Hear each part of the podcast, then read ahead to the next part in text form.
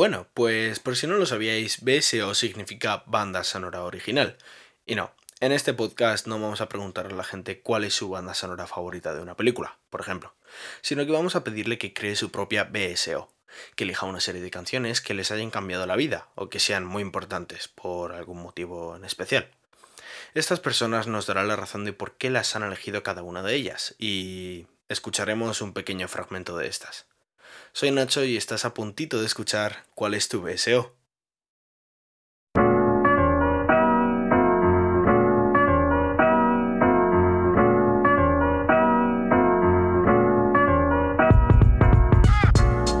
Hola, soy Nacho Paltré y oyente, bienvenido a, esta, a este octavo episodio ¿no? de, cuál es tu BSO. Hoy tenemos a una persona que ahora mismo está estudiando la, está estudiando la posición eh, para ser profesora. Lo fue anteriormente, pero, pero bueno, creo que es una persona que va a podernos hacernos un buen BSO, ¿no? Y que va a podernos contar muchas historias y, y hablarnos mucho, ¿no? Así que nada, se llama Marta Teca. Marta, ¿cómo estás? Hola, buenas noches Nacho, ¿qué tal? ¿Qué tal? Háblanos un poquito de ti. Pues bueno, mi nombre es Marta, eh, tengo 33 años y soy docente de matemáticas y de economía. Actualmente, como bien has dicho, estoy opositando para ser profesora en la educación pública y bueno, ahora mismo mi único trabajo es estudiar, estudiar y estudiar. O sea que estás de año sabático.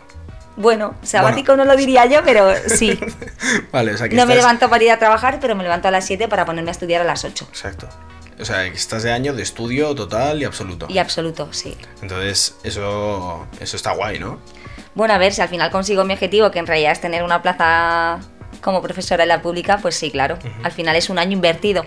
Qué guay. ¿Qué has hecho antes de, de decidirte a esto? Pues anteriormente a ser docente eh, yo hice marketing y ADE y luego hice un MBA, ¿vale? Un máster específico de marketing y business. Y trabajando en el mundo de la empresa privada me di cuenta de que no era mi trabajo porque yo soy una persona muy activa y demás. Entonces, en una de las empresas en las que trabajé, que era de formación profesional, me propusieron realizar el máster como profesora para enseñar lo que conozco y lo que sé. Me pareció una buena idea y creo que es el trabajo de mi vida. Te lanzaste a ello. Me lancé a ello. Genial. Entonces, después, Sí. ¿qué hiciste? Y nada, una vez que terminé el máster, eh, hice las prácticas en un colegio de Coslada, que fue mi primer año, o sea, mi primer colegio en el que trabajé durante cuatro años, Ujú. y luego he estado en otros centros. Y ahora pues he decidido trabajar para la enseñanza pública. Genial. Entonces, vamos Sí. a empezar con el BSO, a ver qué nos cuentas sobre tu vida y poquito más. Estupendo. Genial.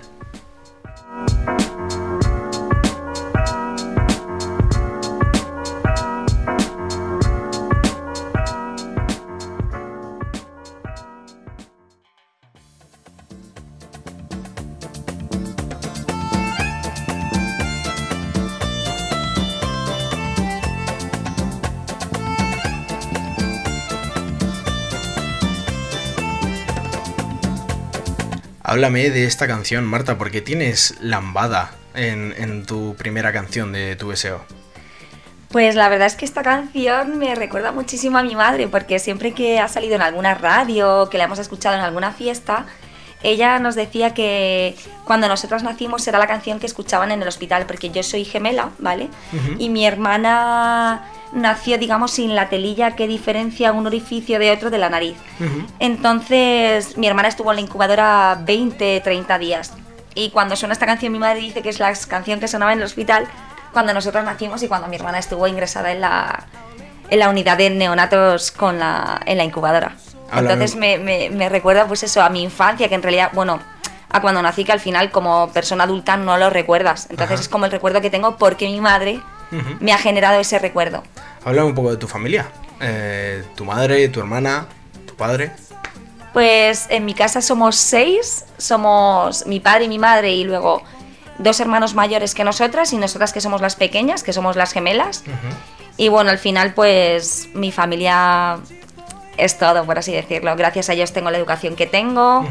he llegado a donde estoy, soy quien soy por ellos. Entonces pues bueno, mi familia digamos que es mi top Es, es tu, de la vida, Claro, es, es tu punto de fuga, ¿no? Es, efectivamente. es lo más importante, por así, Así es. ¿Y cómo te llevabas con, con- Al ser seis en casa, ¿cómo te llevabas con tus hermanos? Pues la verdad es que muy bien. Es verdad que nosotras nacimos de rebote, por así decirlo, y mis hermanos eran más mayores. Entonces, de mi hermano el mayor no tengo tanto recuerdo porque él se fue a Granada a trabajar. Y de mi hermano Quique sí que tengo más recuerdo, pues de cuando él iba a trabajar o cuando estaba haciendo sus estudios en informática y demás. Y la verdad es que súper bien porque luego ya te contaré más adelante que no quiero desvelar nada ni hacer spoiler. Eso es.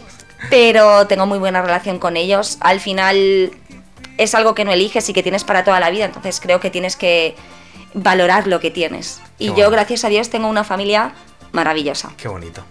Pues un abrazo a toda tu familia, ¿no? Desde aquí un abrazo para todos. es un abracito.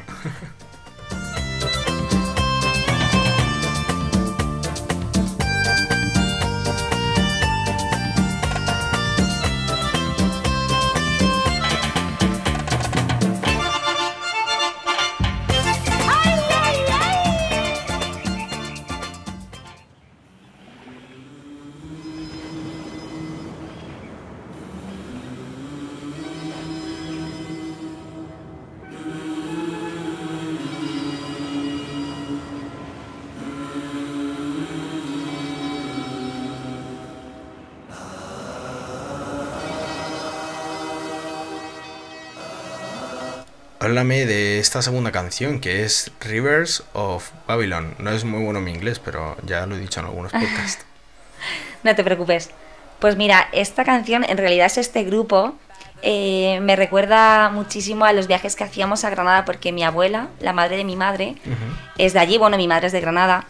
Y toda mi infancia, cada dos semanas, creo recordar, eh, viajábamos a Granada, que al final, antes, que aunque no lo parezca, soy un poco ya mayorcilla, eh, las carreteras no eran igual que ahora, o sea, no había autovía, entonces tardábamos la vida en llegar de Madrid a Granada. Y uno de los, bueno, de las cintas, iba a decir de los discos, pero no eran cintas, eh, que sonaban en el coche era esta. Y este grupo de verdad que me trae esos recuerdos y me encanta y me sé las canciones desde cuando era pequeñita. ¿Cómo se llama tu abuela? Mi abuela se llamaba Lupe, igual que mi madre. Un abrazo desde aquí. Un abrazo para mi abuela. Un abrazo. Háblanos un poquito más. ¿Qué, ¿Cómo eran los viajes para ti allí en, el coche tantas horas? Pues mira, en realidad recuerdo los viajes divertidos y agónicos. Divertidos porque viajábamos seis en un coche cuando antiguamente se podía. Que tampoco es tan mayor que parece que te esté hablando de la prehistoria, pero no es así. Y luego agónicos porque recuerdo que me mareaba muchísimo, sobre todo por la zona de Espeñaperros, es decir, cuando ya entras en la comunidad de Andalucía, según me han eh, dicho, era muy complicado subir esa cuesta, ¿no? Sí, sí, además, ya te digo, y si encontrabas un camión, estabas como una hora para atravesar un tramo que a lo mejor eran 15, 20 kilómetros, que no era tampoco un tramo excesivamente grande para tardar una hora, pero si atravesaba un camión y justo te coincidía delante, era como genial, vamos a estar encima una hora más aquí. Complicado. Complicado, complicado. Qué guay. Y, y allí en. Bueno, nos hablarás de Granada. Sí, claro, a ver, bueno, también en realidad he de decir que desde pequeñita, como siempre he viajado allí, eh, mi sueño era estudiar la carrera en Granada. Y lo conseguí. Cuando aprobé selectividad me fui a Granada, estuve estudiando en Granada, estuve cuatro años allí, hice un doble grado, luego hice un máster también allí. Y es verdad que al final Granada es una ciudad que me encanta, pero laboralmente es muy pequeñita y muy reducida y por eso decidí volverme a Madrid, que es donde actualmente resido y donde vivo. Qué guay. Por eso estamos aquí en Madrid. Por eso estamos aquí en Madrid. Genial.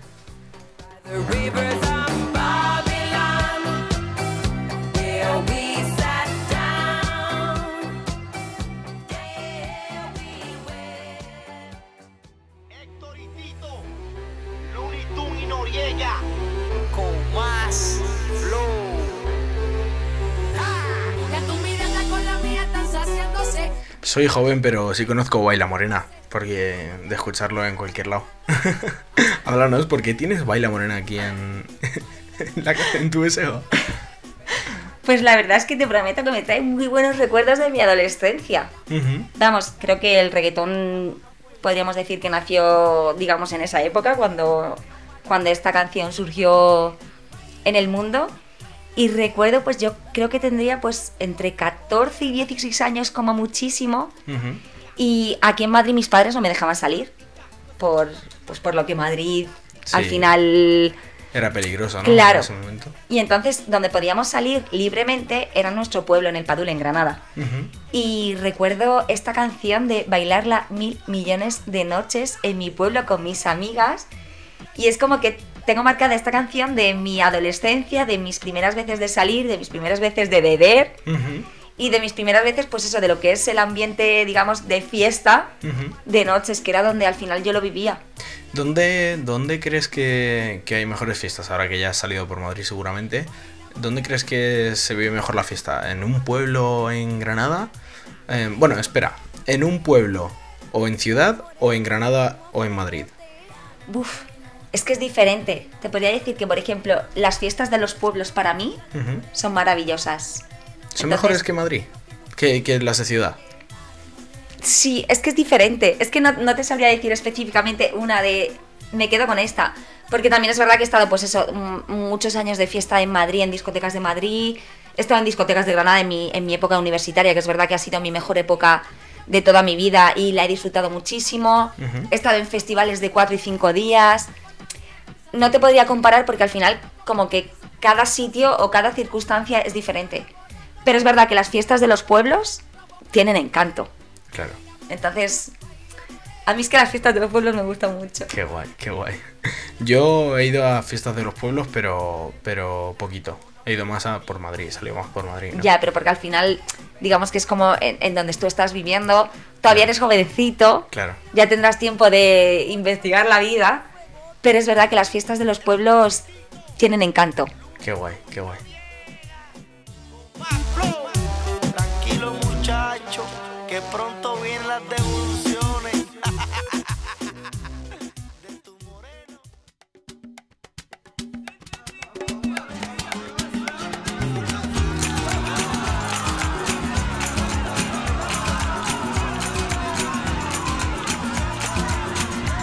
Bueno, eh, tenemos aquí sevillanas. Música sevillana. Me has dicho que elija la que quiera de las sevillanas porque me has dicho que has bailado todas. Sí. Yo creo que podía bailar todas las sevillanas que hay en el mundo. Es verdad que mi hermana y yo llevamos, bueno, estuvimos bailando durante 10 años. Mi madre siempre ha querido que al final, pues que llevemos como su encanto de Andalucía con nosotras, porque ella se tuvo que ir de Granada, que era su ciudad, y al vivir en Madrid, pues nos apuntó a clases, estuvimos 10 años, y para mí las sevillanas es algo mega bailable. Eh, si coincido con mi hermana, solo mi pareja de baile es mi hermana, no hay nadie más. Y si no está mi hermana, pues bueno, me busco a la pareja con la que quiera bailar conmigo. Qué guay. Pero es algo que, sitio al que vaya, incluso si no han puesto sevillanas, pido que las pongan solo por bailarlas. ¿Cuándo empezaste a bailar sevillanas? Empecé a los cuatro añitos, Cuatro añitos. sí, y lo dejé a los 14, que creo que me coincidía con segundo o tercero de la ESO, porque al final es verdad que dedicar las tardes a bailar cuando tenías ya que empezar a estudiar y ya te metían contenido en el que tenías que dedicar tiempo, era inviable te manejarlo. Efectivamente, entonces pues al final decidimos dejarlo, lo dejamos a la vez mi hermana y yo también, o sea, fuimos juntas toda la vida y mm, ahora me arrepiento con el tiempo. Oye, pues estás a tiempo de volver. a- Sí, luego, luego te contaré más adelante. Me volví a apuntar, pero no a flamenco. Y no sé, el baile digamos como que te da vida. Qué guay. Qué Sí. guay. O sea que también eres, eres escuchadora de música mucho, ¿no? Sí, además es que escucho todo tipo de música. Te puedo escuchar el reggaetón más reggaetón de la discoteca, sevillanas, flamenco, eh, bandas Todo- sonoras, música clásica. Música clásica sobre todo ahora me relaja muchísimo. En, el, el- en, en un podcast en el que va a salir la semana que viene, esto es exclusiva, Sí. en el que va a salir la semana que viene, hablo de, de esto mismo, ¿no? De que para estudiar yo uso música clásica. Y Es lo mejor. Sí, para mí es muy importante escuchar música clásica porque como que me abre la mente. y te apacigua muchísimo. Exacto. Es como que te templa. Exacto. Entonces, bueno, al final esa templanza te ayuda también a quizá a estar más concentrado y demás. Yo muchas veces a mis alumnos que me dicen, yo es que estudio con música y escuchan reggaetón. Es Sí. como, yo no puedo estudiar con reggaetón Yo porque me sé la canción Y la al saberte la canción la estás cantando. Por Sí. lo tanto, tu mente no está concentrada en lo que tiene que hacer, sino está en la letra para que tú puedas cantar esa canción que está sonando. Pues de esto mismo hablamos del episodio del siguiente episodio, así que ya lo dejamos para el siguiente episodio. Lo dejamos como exclusiva. Genial.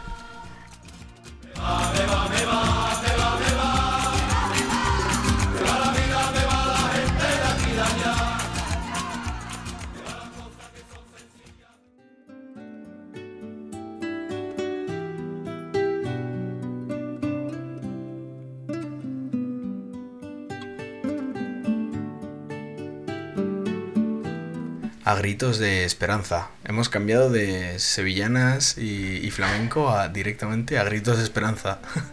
Háblanos, ¿por qué está aquí en, tu quinta canción del BSO? Totalmente, pues mira, esta canción la recuerdo como en mi infancia. De hecho, me acuerdo que celebramos el cumpleaños mi hermana y yo eh, con las amigas del colegio y una de nuestras amigas nos regaló este CD porque era, digamos, la música top del momento. Es verdad que al final pues va cambiando el tipo de música, van cambiando los tiempos, pero a mí Alex Ubago me trae esos recuerdos de mi infancia, de mi época en el colegio, de celebrar mis cumpleaños porque coincidió que era este regalo. Y estuvo bastante tiempo además sonando Alex Ubago. Es verdad que ahora pues no se escucha tanto, pero en esa época muchísimo. Y además fue un boom del momento. Importante. Sí, sí. Importante. ¿Qué año fue? Pues no te sabría decir exactamente, pero yo creo recordar que estaba en sexto de primaria. Por lo tanto, yo tenía 12 años y nací en el 89. O sea, sé, O sea, ese no, no había ni nacido yo. no habías ni nacido tú. Es que tú eres muy joven, Nacho. O tú muy mayor, eso ya... No, yo no soy mayor porque estoy en la flor de la vida, así que no. Vale, vale, tienes razón. Vamos, me considero que estoy en la flor de la vida total. Me queda muchísima vida por delante. Muchísima, muchísima. Muchísima, hay que disfrutar muchísimo Exacto. también.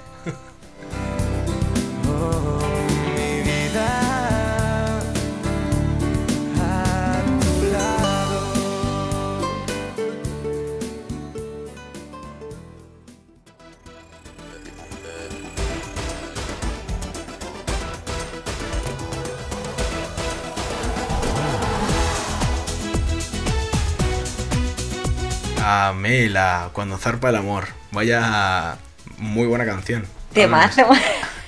Háblanos, háblanos. háblanos. ¿Por qué está aquí en tu deseo? Pues mira, cuando estuvimos hablando nosotros para realizar este podcast, yo te envié la versión actual. ¿vale? Con Juan Magán. Pero yo Camela, y la Camela que conocí era la Camela del momento. Esta Camela. Esta Camela. Y si la tengo que asociar a mi vida, la asocio a mis primas de uno de los veranos que pasamos en el Padul, que es donde mi pueblo, como ya he dicho anteriormente, y donde siempre estamos, y ellas estuvieron ese verano con nosotros. Y siempre estaba sonando en el CD, siempre Camela y los Caños. Y además quiero recordar y hacer una mención especial a que yo Camela la conocí por mi prima Alicia, eh, hija de mi tía Caro, hermana de mi madre, y mi tía falleció hace cuatro años, va a hacer por un Alzheimer fulminante con 53 años. Lo siento mucho. Entonces, gracias. Entonces como que me recuerda a- al tiempo que yo viví en casa de mi tía, cuando mi tía me llevaba con ella y con mi prima, y mi prima ponía muchísimo Camela. Ujú. Entonces como que me hace recordar especialmente, aparte a mis primas, a mi tía. Y como que le, le tengo cierto cariño y, pues bueno, cierto sentimiento. ¿Qué, qué edad tiene tu prima? Mi prima ahora mismo, bueno, mis primas, eh, mi prima Ali creo que tiene 38, espero que no me maten, y mi prima Belén creo que 41. Espero que no me maten, Ah, esperemos que no, esperemos, esperemos que no. Cuánto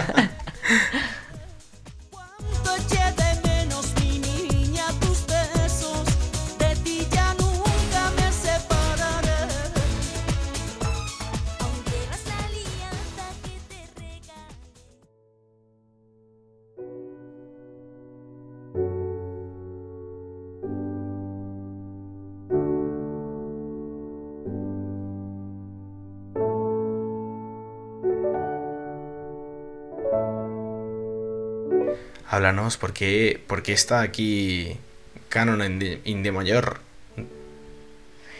Pues mira, esta, esta canción la he escuchado mil millones de veces, por no decirte cuatro mil millones de veces.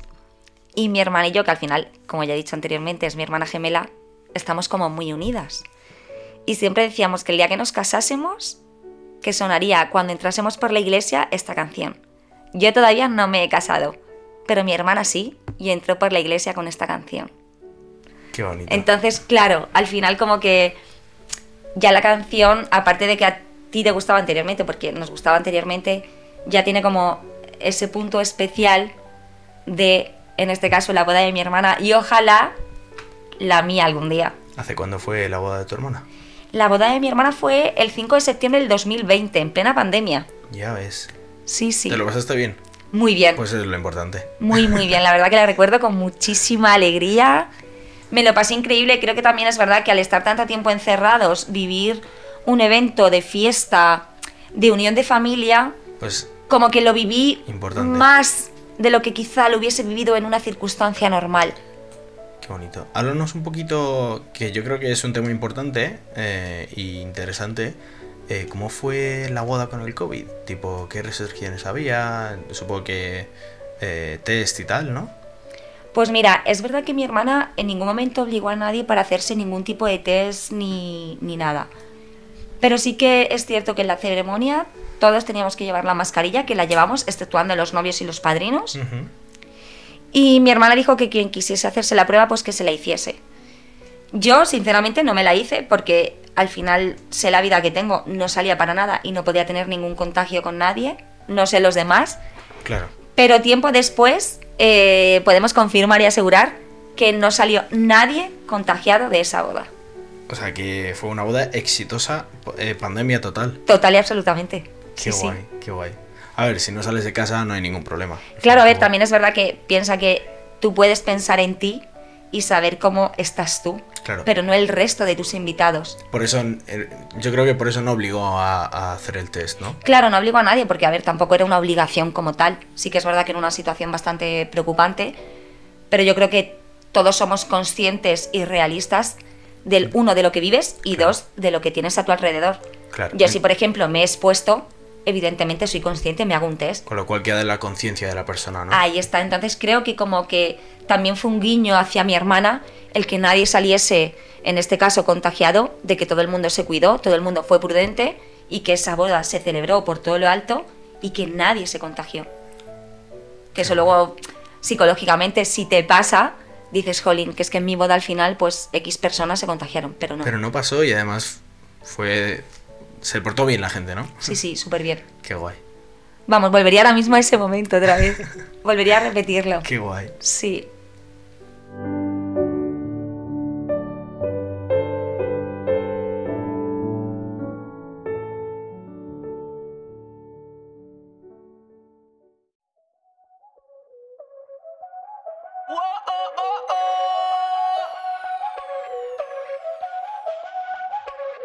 Bailame como si fuera la última vez. Taki Taki, esta canción sí la he escuchado en mis momentos de salir, eh, porque yo ya estaba saliendo, ¿no?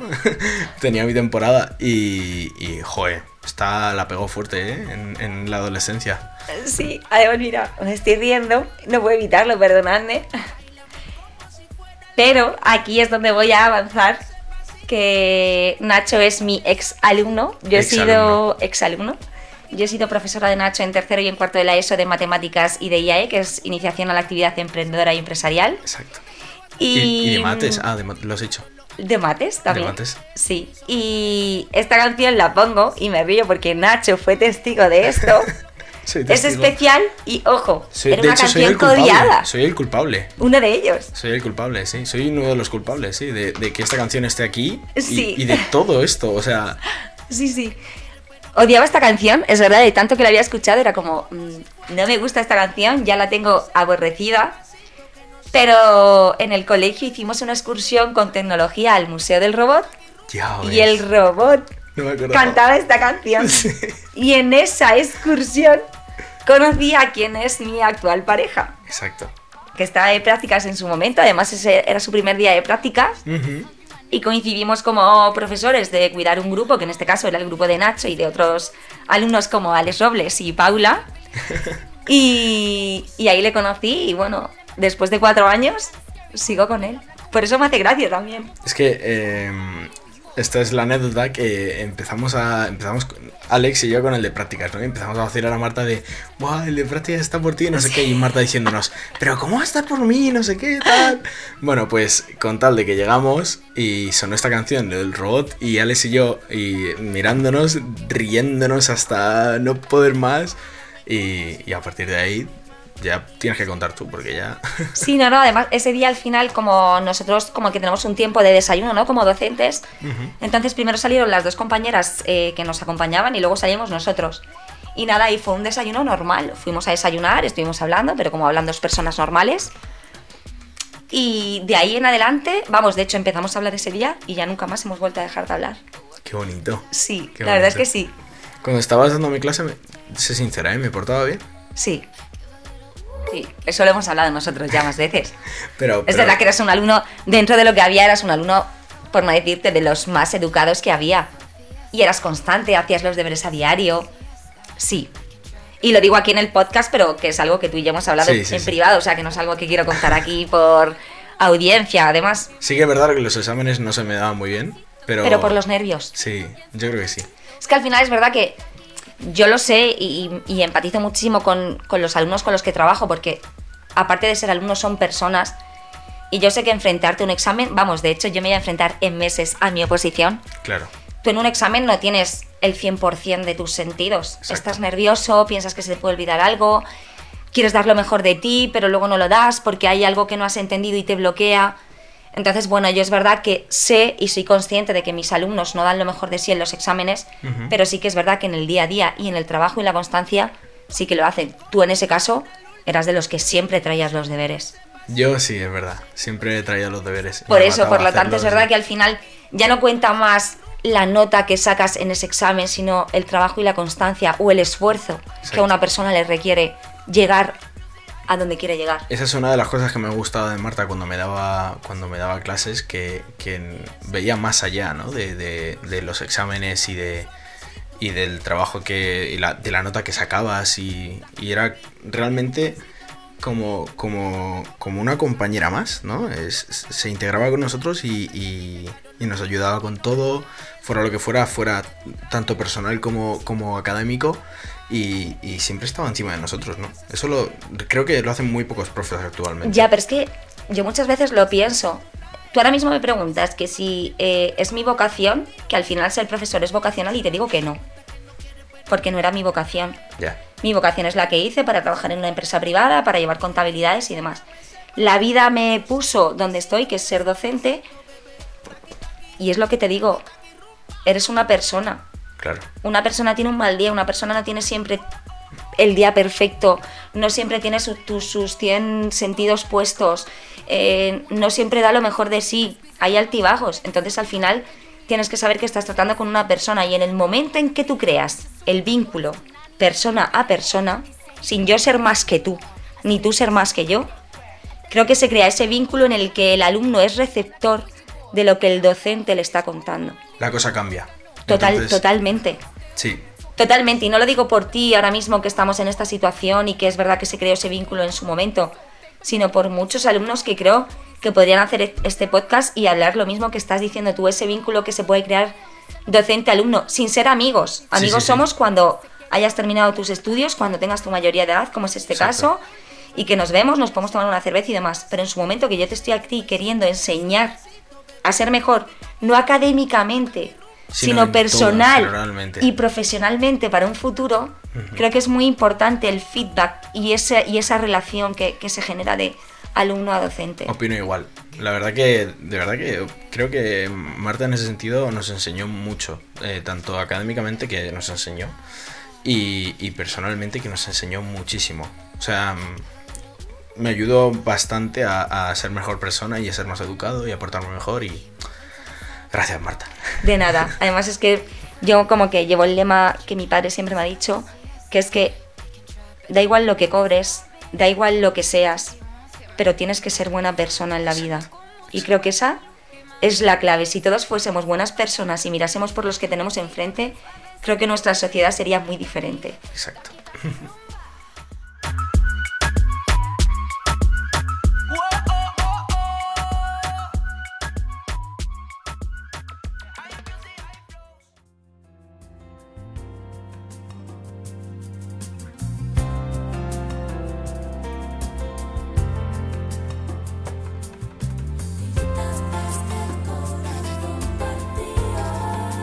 Corazón partido de Alejandro Sanz. ¿Por qué está la penúltima canción de tu deseo? Eh, no es la canción en sí, es Alejandro Sanz como tal. Alejandro Sanz. Sí. Vaya. Y es mi padre.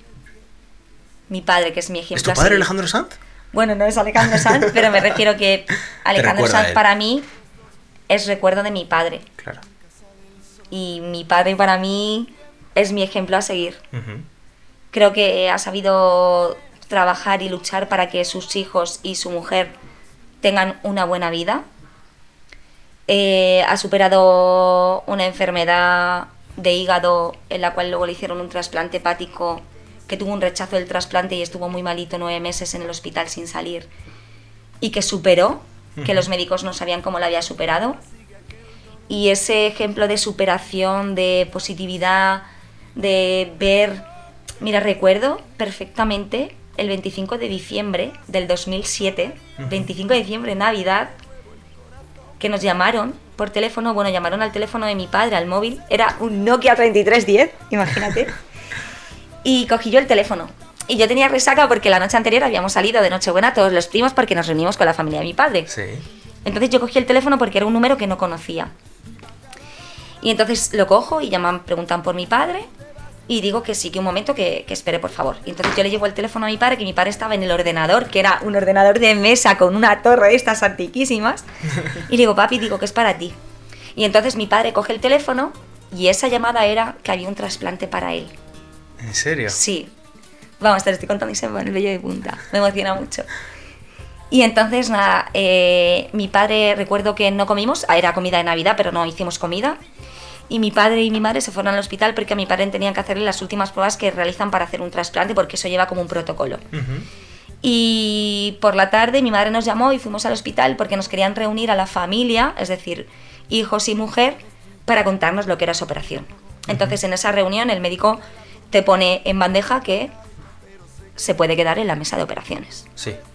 Y te prometo que recuerdo cómo le limpiaron a él y una vez que le limpiaron con unos jabones especiales para bajar el quirófano, ya no le podías volver a tocar, se tumbó en la cama y ya cogieron la camilla para bajar la quirófano para hacer el trasplante. Entiendo. Y te prometo que la cara de paz que llevaba mi padre es que se me pone el vello de punta de contártelo. Todos llorando en plan, jolín, que sea una operación que es muy dura. Y yo con el tiempo luego le pregunté y él me dijo, yo me iba con esa paz porque era o me salvaba y me curaban de lo que yo tenía y de lo mal que estaba, o ya me iba y no sufría más Claro. pues superó esa operación, superó ese trasplante. Me acuerdo que siempre nos decía como que su orgullo era vernos graduarnos en la universidad, nos ha visto, ha sido el padrino de la boda de mi hermana Qué guay. y ha sido abuelo, entonces es como me alegro enormemente de que la vida le haya regalado a mi padre esos momentos que él pensaba que quizá no viviría. Y cuando, cuando, cuando se enteró tu padre del trasplante, cuando te lo dijo, ¿tú cómo, qué te, cómo te sentiste? Pues mira, recuerdo que salió de la habitación con el móvil en la mano y nos dijo, hay un trasplante para mí. Y estábamos mis hermanos y yo en casa, yo me puse a llorar. Me estaba comiendo un croissant, te lo juro. Me estaba comiendo un croissant y, y empecé como a llorar de, no puede ser, no puede ser, o sea... Y luego es verdad que mm, en- a lo largo de la operación, porque era una operación larga de muchas horas. Estábamos en la sala de espera porque volvimos a casa después de que ya él le bajaran, que serían como a las 8 de la tarde.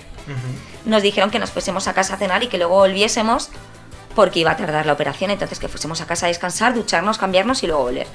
Y volvimos como a las 12 y media, una de la mañana me quiere sonar y además me acuerdo que estábamos mi abuela, mi tía, mi prima, mis hermanos, mi madre y yo. Y al lado, en la sala de espera, había una- un chico jovencito que tenían a la mujer con 33 años conectada a una máquina porque habían estado de viaje en un país, no sé el cuál era, la verdad, y, que le había picado, algo. sí, y que le había generado una hepatitis y que a la chica no le funcionaba el hígado y estaban esperando a que le llegase. Y claro, al final ves eso y dices, jo, qué suerte que mi padre ahora mismo esté con un trasplante Compatible a su... compatible, porque claro, al final a ti te llaman, pero cuando mis padres se fueron, que fueron ellos al principio, te llaman para hacerte las últimas pruebas de compatibilidad. Es decir, Claro. te pueden llamar y decirte, es compatible, pero luego puedes llegar a la- al hospital y que te digan, pues mira, hay esto mínimo que no es compatible. Ya. Entonces, bueno, al final pues fue compatible y ya te digo, gracias a Dios lo tenemos, lo tenemos en casa y dando guerra. Qué guay. Sí. Qué guay. ¿Tu relación se fortaleció después de eso? o con tu padre, quiero decir. A ver, yo es que con mi padre siempre he tenido buena relación. A ver, es verdad que antes cuando trabajaba, porque bueno, le jubilaron con el tema de la... Pasó a un tribunal por el tema de la enfermedad, porque le dieron tratamientos y demás. Y recuerdo que cuando éramos más pequeñas, él llegaba como muy tarde a casa, depende del turno que tuviese. Y aunque llegase tarde, venía a, casa, a, a la habitación a vernos. Aunque fuera a darnos un beso, pero venía. Y luego cuando madrugaba, que eran las cinco y media, no le veíamos por la mañana, pero sí coincidía por la tarde y comíamos con él siempre tenido buena relación con él. Además, es una persona como muy pacífica y muy comprensible. Da igual lo que le cuentes, él te va a intentar como comprender lo que le estás contando. Y luego hay muchos amigos míos que me dicen, jo, es que es maravilloso escuchar a tu padre como que es muy culto.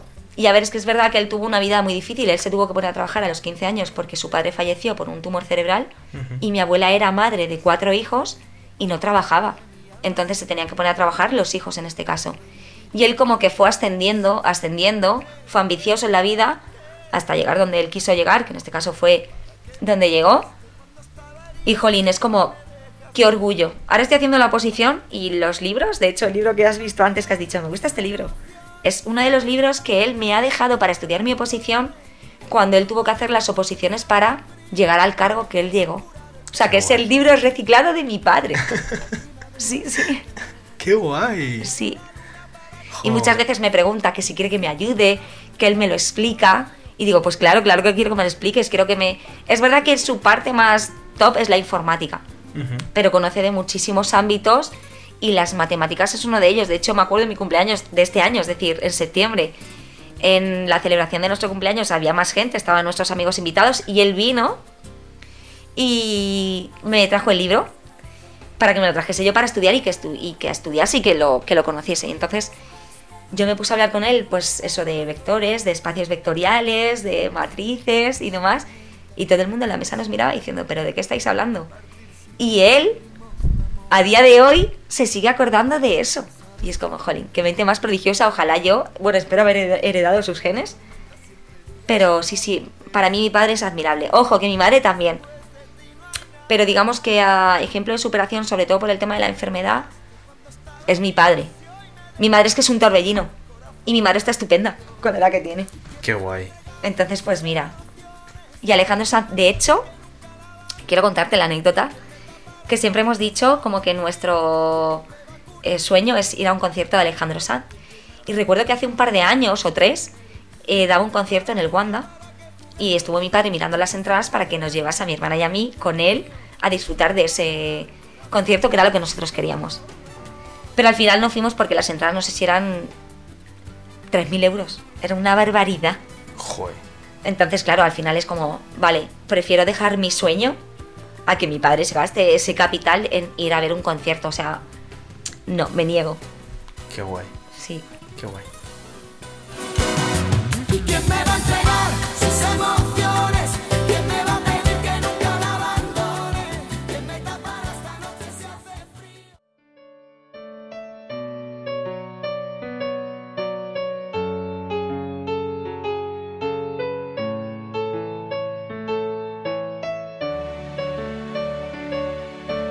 Háblame de esta última canción que de tu deseo, que es Flying Free.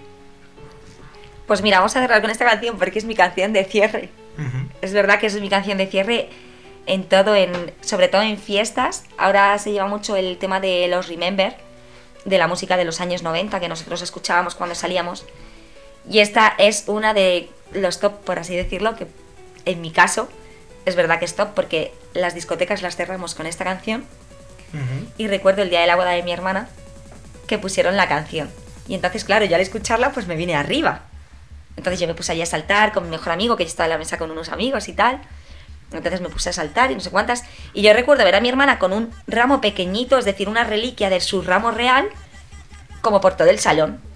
Pero yo en ningún momento imaginaba ni esperaba que ese ramo fuese para mí. Entonces la última persona a la que visitó de todo el salón de la ceremonia fue a mí para regalarme el ramo, la reliquia de su ramo, con esta canción. Y claro, pues imagínate, es que al final es verdad que está, es que es una canción enérgica. Es que da igual, da igual que sean las 7 de la mañana y que estés ya deseando irte a tu casa, que es que te la ponen, bueno, por lo menos a mí, Qué guay. me la ponen y me vengo arriba. Y digo, joder, ¿para qué me cortéis la música? Ahora quiero más. ¿Sabes? Es como, ¡boom! subidón de adrenalina. Qué me guay. encanta, me encanta. Entonces, para mí es como mi canción de cierre. Entonces creía que mi banda sonora para poder cerrarla, Tendría la mejor esta canción. que podría cerrar era Flying Qué Free. guay. Muy bien pensado, muy bien pensado. Hombre, al final tienes que pensar en todo, ¿no? Qué guay.